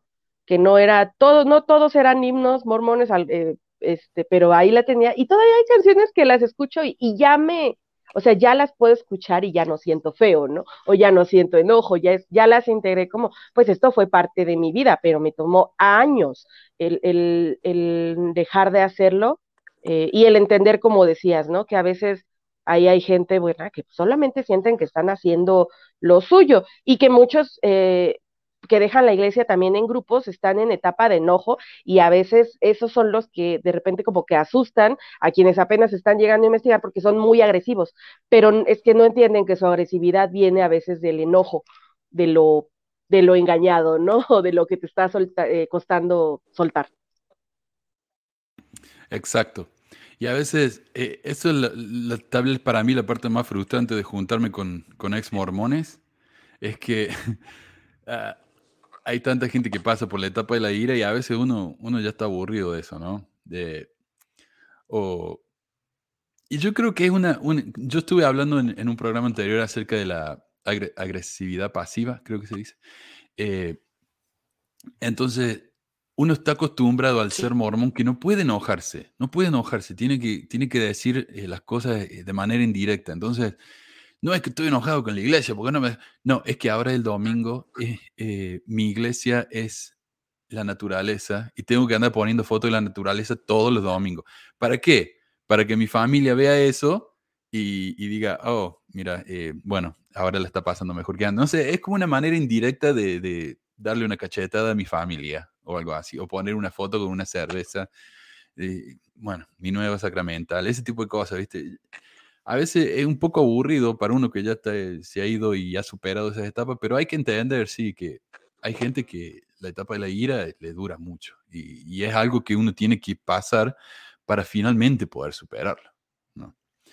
Eh, mira, una vez que... No, yo iba a decir, a ver, ah, a, a ver, esta semana también eh, estuve charlando. Eh, la única manera en que tengo yo de charlar con mormones fieles es en mi canal. Yo no voy a los canales de ellos a molestarlos, a los grupos de ellos. Cuando ellos vienen al mío, ahí charlamos. Y me decía, este, yo, como dije antes, yo vivo la iglesia a mi manera, eh, yo me quedo porque quiero cambiarla desde adentro. Yo te tengo una noticia, no vas a cambiar la iglesia desde adentro. La iglesia es una máquina que ni siquiera el profeta puede cambiar. Mira, cuando se muera Nelson, yo te aseguro que van a volver a llamarse mormones. O sea, e-, ellos pueden tratar de cambiar cosas así, pero la iglesia e-, es como que el momento de la iglesia, el momentum, ¿cómo se diría? Ese, cosa física, ¿no? De principio físico, de, cuando algo se mueve, tiende a seguir moviéndose. Y es muy difícil detenerlo. Entonces, yo creo que la iglesia a esta altura se mueve sola. No hay nadie que la controle, la iglesia se controla sola. Y vos pensás que sos un miembro en una capilla en Perú o donde sea y que vos vas a cambiar la iglesia desde adentro, es realmente ser la esposa de un abusador que piensa que porque hace la cama todos los días el, tipo le va a dejar de pegar. No va a pasar. Estás viviendo en una negación. Tenés que aceptar que las cosas no van a cambiar.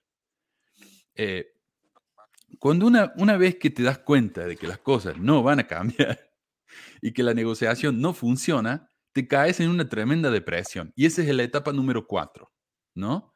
La, primera frustración fue la ira, la segunda frustración es la depresión. La, ira es más activa, uno hace algo para mostrar que está ah, frustrado. La depresión es cuando te desinflas y ya no, ya no te da ánimo, eh, porque realmente decís, no hay nada que yo pueda hacer, la iglesia va a seguir siendo falsa. No hay nada que yo pueda hacer, esta enfermedad realmente terminal y me voy a morir. a ver. Algo interesante que escuché por ahí es que cuando somos chicos en la iglesia pensamos que lo sabemos todo. A los ocho años, cuando nos bautizamos, pensamos que entendemos todo sobre la eternidad, el plan de salvación, nuestro futuro eterno, todo, ¿no? Pero ahora, la edad que sea, yo ahora con 44 años, sé menos que cuando tenía 11, cuando me bauticé. Si eso tiene sentido, ¿no? Eh, de hecho, ahora sabemos infinitamente menos que antes. Nos damos cuenta de que no sabemos nada, que tenemos que aprender todo, porque lo que pensamos que sabíamos era una mentira y ahora tenemos que empezar desde cero. Y eso también es bastante frustrante. No sé si usted tiene algún comentario o alguna experiencia acerca de la, de la etapa de la depresión. Que realmente está muy vinculada con la ira. Y yo tengo, yo tengo, por ejemplo, eh, en el caso mío, eh, yo he pasado por la ira, sí. Eh, no he pasado por la depresión, pero sí mi señora. Y, y e, ella pasó, digamos, por, por una depresión eh, a causa de todo lo que las, entre comillas, digamos, amigas eh, le estaban diciendo. La inducieron, la llevaron a, la depresión. De ahí eh, fue que ella después pasó y, y salió de la iglesia pero su etapa de depresión fue, me quedo sin amigas, mis amigas me mintieron, la iglesia me mintió, eh, no sé qué más hacer, no sé en qué creer. Pasó eh, de un momento de Dios existe aún no existe. Eh, bueno, sí existe, pero no sé. dame una señal, ya entró en negociación pero la, la depresión duró por mucho, mucho tiempo hasta que, eh, bueno, encontró, encontró el programa este, eh, anterior a este eh, del duelo y ahí más o menos empezó a, entender lo que le estaba pasando y ahí también encontró ayuda.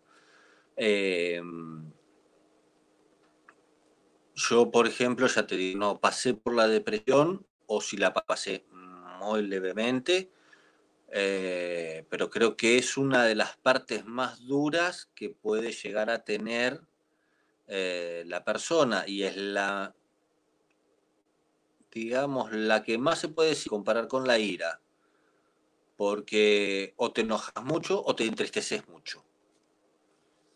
La negociación quizás pasa muy, muy de largo, pero de la ira a la depresión podés pasar de un momento al otro.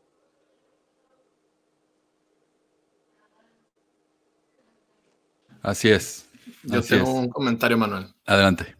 Eh, los que hemos sido misioneros y que hemos ah, estado en el centro de capacitación misional en el SCM, ya sea de México, Sudamérica, donde sea, Estados Unidos, nos hemos dado cuenta que nos enseñan, bueno, ahora que en, esta época contemporánea nos han enseñado a eh, enseñarle a los investigadores eh, con base a sus necesidades. Pero esto es algo un poquito doble sentido. Se nos a mí me enseñaron muchas veces que tenía que aprovechar la situación del investigador. Y tal vez no usaban esa palabra aprovechar, pero sí era como que ver cuál era su necesidad. Y, por ejemplo, te ponían el ejemplo, ¿no? Perdió un ser querido. O sea, está en, está en una etapa de duelo. Enséñale plan de salvación. O luego te decía, no, bueno, este se está recuperando de una adicción. Está en una etapa de duelo. Está dejando algo, está dejando otra su vida del pasado. Enséñale palabra de sabiduría. Entonces, y así, o sea, ataca la vulnerabilidad de esa persona que está en etapa de duelo. Yo quería también, o sea, eh, nada más eh, hacer este comentario de que en la iglesia nos enseñan cómo aprovecharnos de la gente que está en etapas de duelo para insertar la, teología mormona. Entonces, este, ah, yo, yo como misionero, yo lo puedo decir porque yo lo hice, o sea, yo, yo lo practiqué y sí me enoja, comparto el sentimiento de enojo de Meli por de que de que vengan personas ajenas a tu vida, ajenas a tus, ni siquiera saben lo que eres, lo que te dedicas o, o qué has hecho, y ya simplemente te dicen, no, estás mintiendo, porque ellos en su burbuja, en su, en su zona de confort, no lo pueden ver de esa manera, porque, pues claro, pues ellos tal vez no experimentaron esa, esa situación o, o, no se dan cuenta, simplemente no se dan cuenta, no estudian, no van más allá del, del, tema. Pero como misioneros nos dimos cuenta de eso, o sea, que enseñándole a las personas, nos hacían aprovecharnos de sus estados, eh, a su, situación de duelo. sea, nosotros ahí íbamos a enseñar la historia de José Smith y muchas veces nos regañaban por eso. O sea, mi presidente de misión era como que no le vayan a enseñar de José Smith si ven que la persona está llorando por su familiar perdido. O sea, no, no les va a prestar nada de atención porque él está pensando en otras cosas, es de familiar, que lo extraña. Mejor que les vamos a enseñar el plan de salvación, porque eso va a ser lo que, eso va a ser lo que va a hacer que siente el espíritu.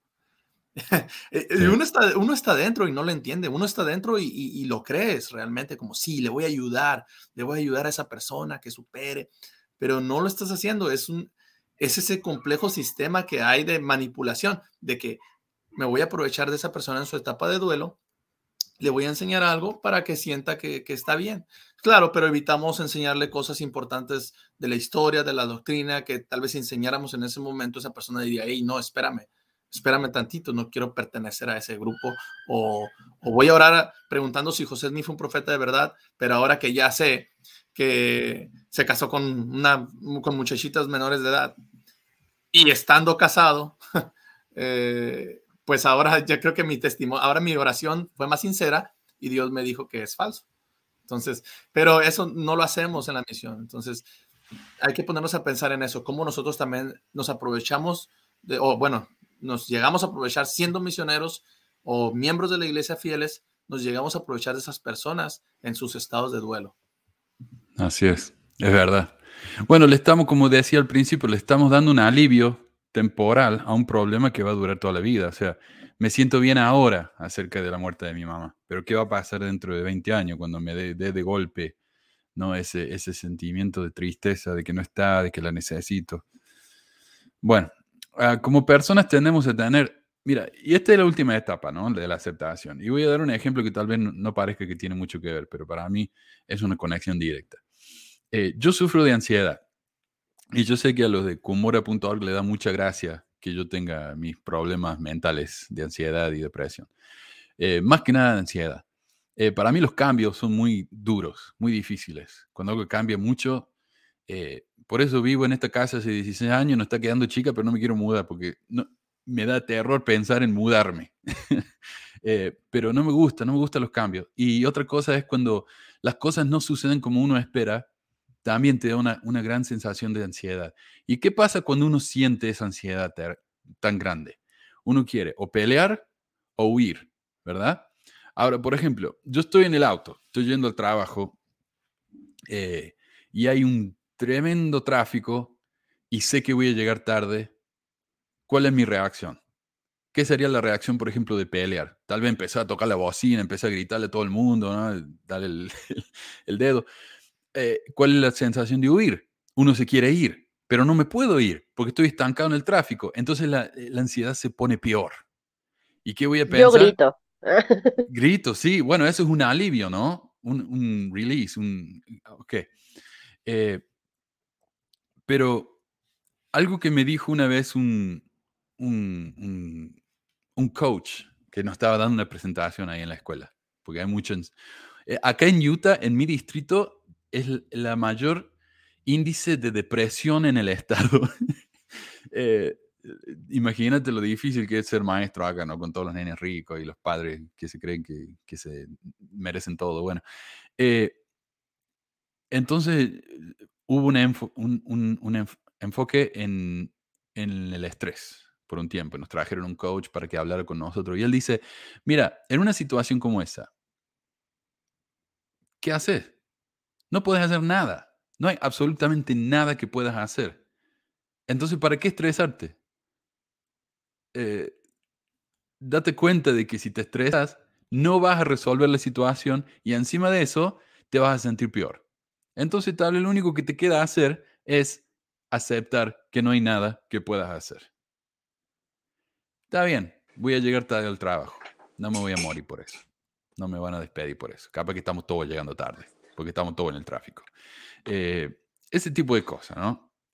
Una vez que yo realmente, bueno, uno lo entiende a veces, pero es difícil adaptarlo a tu vida. Lo sabes de manera consciente, pero no emocional.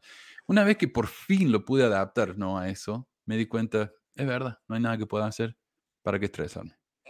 Y realmente mi nivel de, de ansiedad en esas situaciones ha bajado tremendamente. Cuando mi mamá se murió, después de todas las etapas esas, yo digo, mi mamá se fue, no hay nada que yo pueda hacer. ¿Para qué voy a vivir con ese, esa tristeza, ese dolor, esa negación? Aceptarlo, ya está, se acabó. La iglesia es falsa, no hay nada que yo pueda hacer. Aceptarlo, se acabó.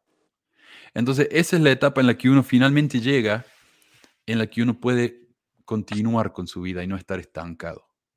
¿no? Y es tan importante y a veces hay mucha gente que nunca lo supera, nunca llega a esa etapa, lamentablemente. Pero es realmente la etapa a la que tenemos que llegar. Esa es la meta. Y yo sé que acá, eh, no sé si tienen algún comentario acerca de esto, sé que también ah, aquí uh, Fernando tiene un, un, par de comentarios sobre el tema, así que les doy el, eh, el púlpito. Sí. Sí, básicamente, eh, antes de, de, dejar la iglesia, eh, y ya cuando vemos que tenemos la posibilidad de aceptar todos los cambios que, que, que da el dejarse, eh, tenemos que dar un último paso que es el más importante y es haber entendido y reafirmar eh, que no somos los malos, porque nos dicen que somos los malos, eh, que no somos los primeros en dejar la iglesia, no somos los únicos en la iglesia y no seremos los últimos en dejar la iglesia. Hay gente buena fuera de la iglesia, ¿eh? y, y también hay gente buena y es atea, o sea, no cree en ningún Dios. Eh, hay, gente buena también que es de otra religión, eh, no necesariamente mormona, puede ser musulmana, eh, judía. Eh, yo tenía un, un, compañero que era judío y el padre no, era ortodoxo no sé cómo le permitió ir a la escuela, porque ellos tienen otra, otra, otra doctrina, pero muy buenas personas eran ambos. Yo he recibido ayuda de gente que, lo hizo de corazón, no por obligación, eh, porque lo dicen los escritos, porque lo dicen los líderes. No, no, ellos lo hicieron de corazón. Eh, entonces hay que aceptar que las cosas van a cambiar, hay costumbres que van a cambiar, eh, nuestra vida va a cambiar, a, veces para muchísimo mejor. Eh, tal vez nuestro círculo de amigos cambie, agrandándose o no. Eh, nuestro pensamiento ya cambió, por eso es que estamos dejando la iglesia o dejamos la iglesia. Nuestro cuerpo también cambia con el tiempo y esto desde los chicos lo tienen que, digamos, ir pensando. Y, y, eso lo aceptamos naturalmente. Nosotros cuando éramos chicos teníamos una forma de cuerpo, ahora tenemos otra y cuando seremos más, más grandes tendremos otro tipo de cuerpo, más flaco o más tonificado, depende si hacemos o no ejercicio. Y lo aceptamos eso naturalmente y por eso también tenemos que aceptar naturalmente todos estos, eh, procesos que nuestra mente eh, lleva a cabo para poder eh, solventar esta pérdida de fe. Eh, por eso que no hay que asustarse de los cambios, que no siempre son malos. Eh, hay que aceptar la realidad. Eh, nos enteramos de algo malo y hay que aceptarlo. Aunque si no nos sentimos a gustos,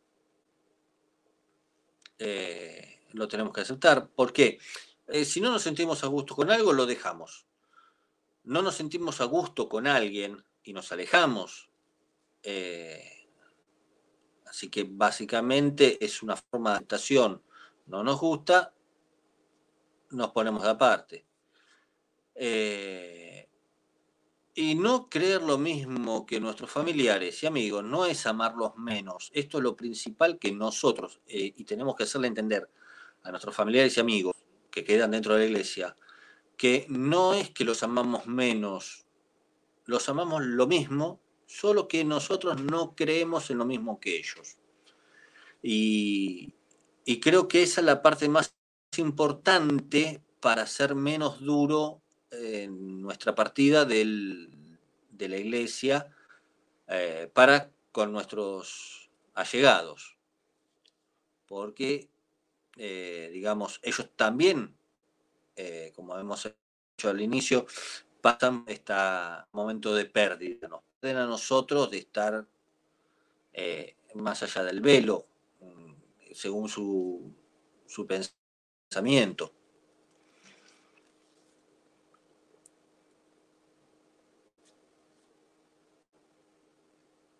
Este, la, la culpa que nos, nos dieron antes también tenemos que pero de otra manera eh, no hemos sido culpables por habernos ido sino que tenemos que sentirnos eh, bien, porque todavía eh, tenemos una vida, no es irse de la iglesia y morir. Eh, como dije antes, a, nuestros familiares tenemos que hacer entender eso, que lo todavía, para que no sigan echando la culpa del habernos ido.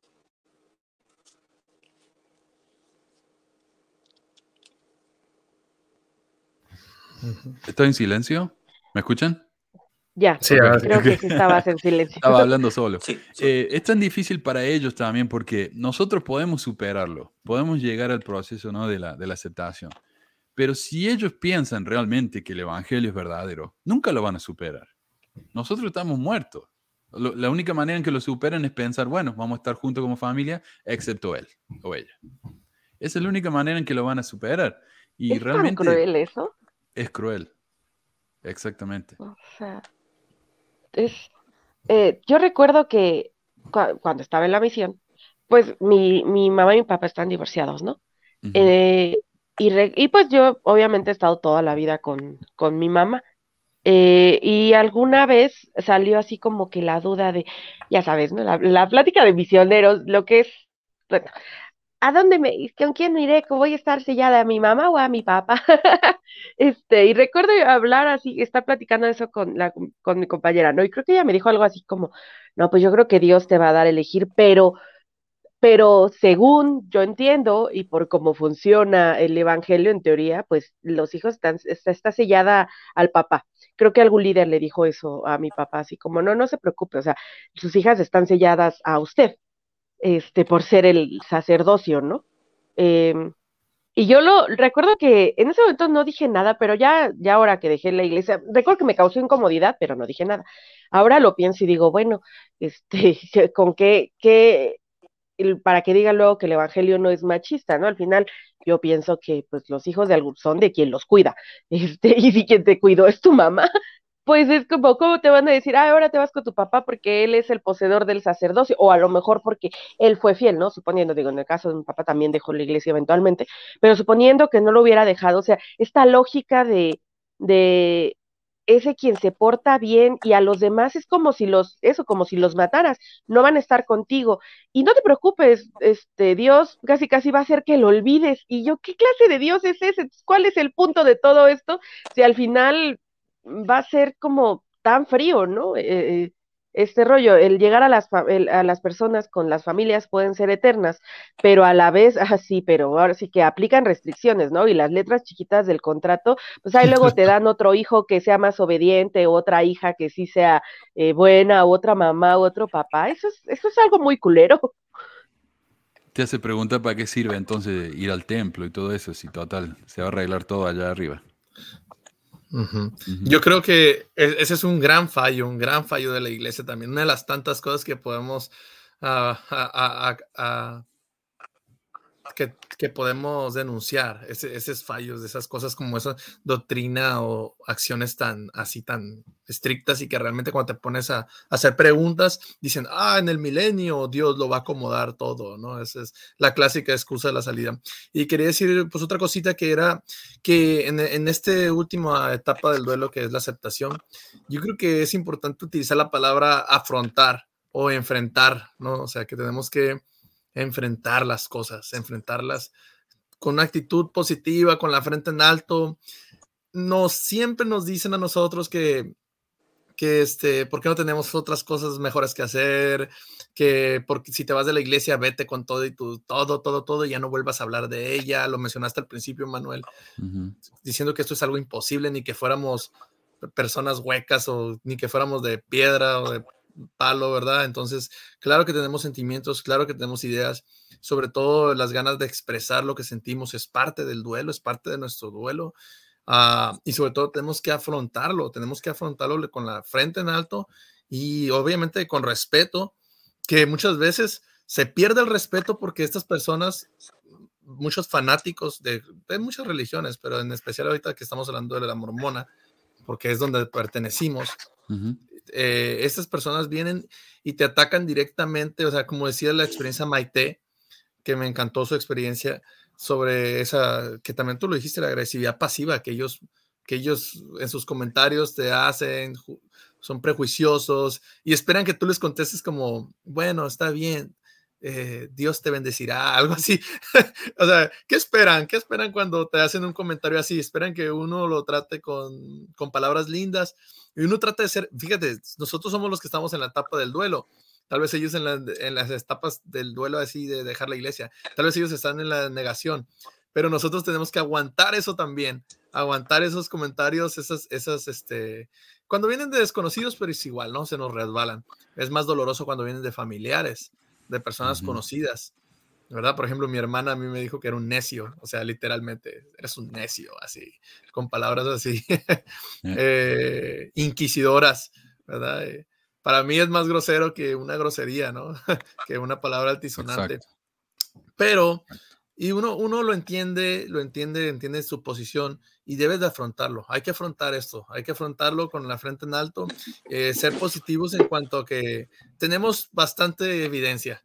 No todo, tal vez no toda la que quieran tener las personas que están totalmente cegadas, pero tenemos suficiente como para afrontarlo y ponérselas en, las en la cara y decir, mira, aquí está, y dejarlos callados porque no, no tienen, no tienen la evidencia concreta para que, para que, para discutirte esa clase de cosas. Exacto. Bien. Yo quería terminar con unos, unos comentarios acá. Ah, mira, Varón dice, yo me sellé a mis padres, mi mamá murió en 1982, otra persona hizo de mi madre. Mi padre fue un déspota y abusador y murió solo hace unos años, ni loco estaría con él otra vez. Y hay tantos casos como este en los que estás sellado con alguien que realmente te da pesadilla pensar que va a pasar la eternidad. Eh, y después dice, cuando me di cuenta que era mentira el, el sellamiento, fue un alivio. Qué duro, ¿no? Ah, Carlota dice, hola a todos, hace un par de años que abrí los ojos y pude salir del... ¿no? No ¿Marketing? ¿Marketing? Puede ser. Lo que siempre me pregunto es por qué tantos miembros con grandes títulos universitarios no salen de esto. Y es porque ellos, eh, ellos encajan eh, ciertas cosas en- en dentro de su mente.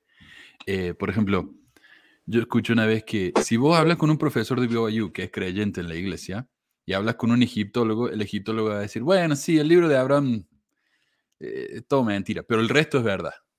Entonces hablas con un, con un biólogo y te va a decir, bueno, sí, no hay ADN eh, hebreo en América, pero todo el resto es verdad. Entonces es como que eh, lo que ellos saben, lo hacen, bueno, lo aceptan que es falso, pero todo el, todo el resto es verdad. O tal vez lo hacen porque piensan que la comunidad es tan linda, o porque piensan que van a cambiar desde adentro, o por la presión social y familiar. Es muy simple re- realmente el- el- la manipulación que te hace la iglesia desde chiquito, con la primaria y todo eso, es fuertísimo y te dura toda la vida. Mira, acá hay un la libro. disonancia cognitiva, ¿no? Es lo que llaman eso, o sea, como que buscan encajar cosas. Ujú.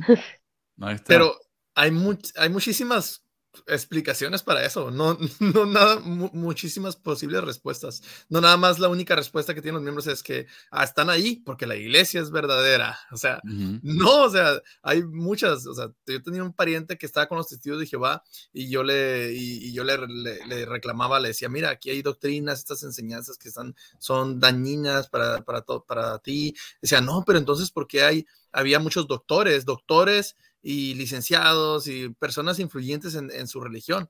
Y él, él, hizo esa misma pregunta, entonces, ¿por qué tenemos tantas personas influyentes? Bueno, yo le dije, bueno, si nos vamos a eso, la, Iglesia Católica, la religión católica, es la que tiene a los más profesionales, a, tantos profesionales del mundo, y pues oficialmente son católicos. Entonces, por eso vamos a decir que es verdadera.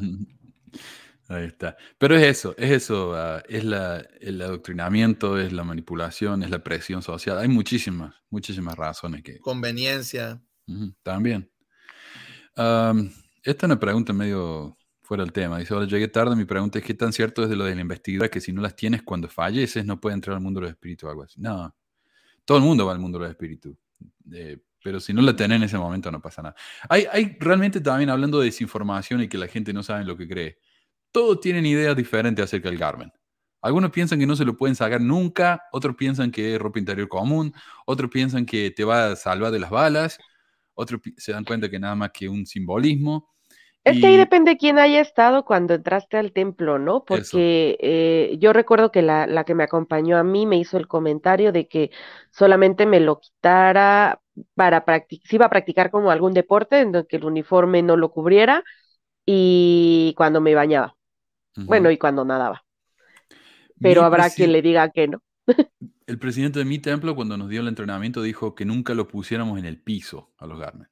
Y cuando le comenté eso a mi presidente de mi misión, dijo, no, no sé dónde saco eso. O sea... Ah, sí, a mí también me dijeron eso, que no debía permitir que tocaran el piso. Y ahí anda uno haciendo malabares. Ups, ok. no los tires, quémalos, quémalos, córtales, córtales los símbolos y quémalos, que nadie se entere nunca que tenían los símbolos.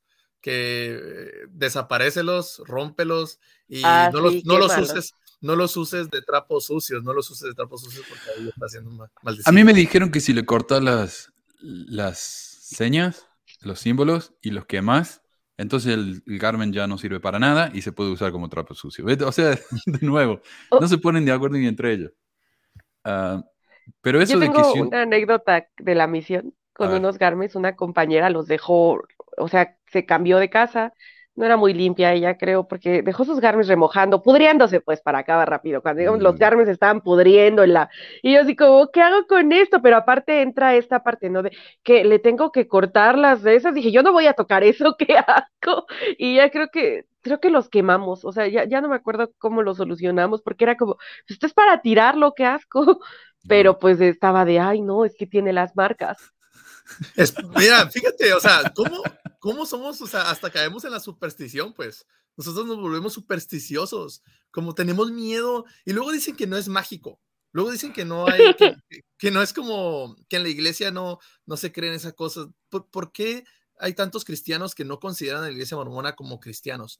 Porque hay mucho, mucho antecedente de cosas mágicas, de así como supersticiones en cuanto a cositas que viene todo desde la piedra de José Smith, ¿verdad? O sea, Exacto. Superstición, eso, eso me gusta. Um, Índigo dice, me acuerdo que en la iglesia se citaba Ted Bundy para apoyar el testimonio contra la pornografía. Yo no sé si saben de qué se trata esto. Eh, yo no lo escuché en la iglesia, pero lo escuché en un sitio que se llama Fight the New Drug, como peleen la nueva droga, que dicen que la pornografía te afecta el cerebro lo mismo que las drogas más duras. Aunque el mismo estudio dice que la religión te lo afecta también de la misma manera. Y curiosamente ese, estudio viene de la BYU. Nada más que la BYU en sí no lo publicó, sino lo que tuvieron publicarlo independientemente. Muy curioso todo esto. Pero la religión, la pornografía, las drogas te afectan cierta parte del cerebro. Eh, por supuesto, hay otras cosas. Si yo tomo droga, depende de la droga, no solamente me va a afectar esa parte del cerebro, también me va a afectar la capacidad motriz y ese tipo de cosas. Pero bueno, eh, lo que dijo Ted Bundy es que él empezó a matar un montón de gente porque miraba pornografía. Entonces, eh, el Fight the New Drug dice, él dijo eso en una entrevista. Entonces, Fight the New Drug dicen, ven, si ustedes empiezan a, ver pornografía, capaz que van a terminar como Ted Bundy matando un montón de gente. Eh, lo que ignora esto es que Ted Bundy es un psicópata y obviamente va a tratar de culpar cualquier cosa excepto a él mismo. Entonces, ¿qué fue? Oh, Yo- fue la pornografía, fue que me trataron mal, fue esto, fue lo otro. Yo tengo un comentario al respecto de la pornografía. Yo creo que ah, más allá de la parte de que te eh, podamos o no disfrutar como personas, ver a otras personas teniendo sexo, algo que sí ocurre con la pornografía es que te puede desensibilizar. O sea, hay que hablar como dependiendo la etapa en la que le empieces a ver, y lo cierto es que hay cierto tipo de pornografía que sí es, eh, pues no sé, o sea, ya hablamos de medio sádico el asunto, ¿no? Sí. Este, o algo así. Pero lo cierto es que hay tantas personas que ven pornografía y no necesariamente hacen algo. O sea, hay ciertas tendencias ya sociópatas y psicópatas para que eh, algo así, este, y solo es como una raya más al tigre, no es realmente la causante. Si te volvés adicto a la pornografía, tu problema no es la pornografía, tu problema es la adicción. Y esa fue la adicción que elegiste Claro. o que, se- que estuvo presente, que tuvo al frente. O sea, hay un problema mucho más de fondo ahí. Según el comentario, dice que se citaba Ted Bundy, ¿no? Para apoyar testimonio contra la pornografía. Bueno, pues también entonces él tenía el otro requisito que era ser mormón.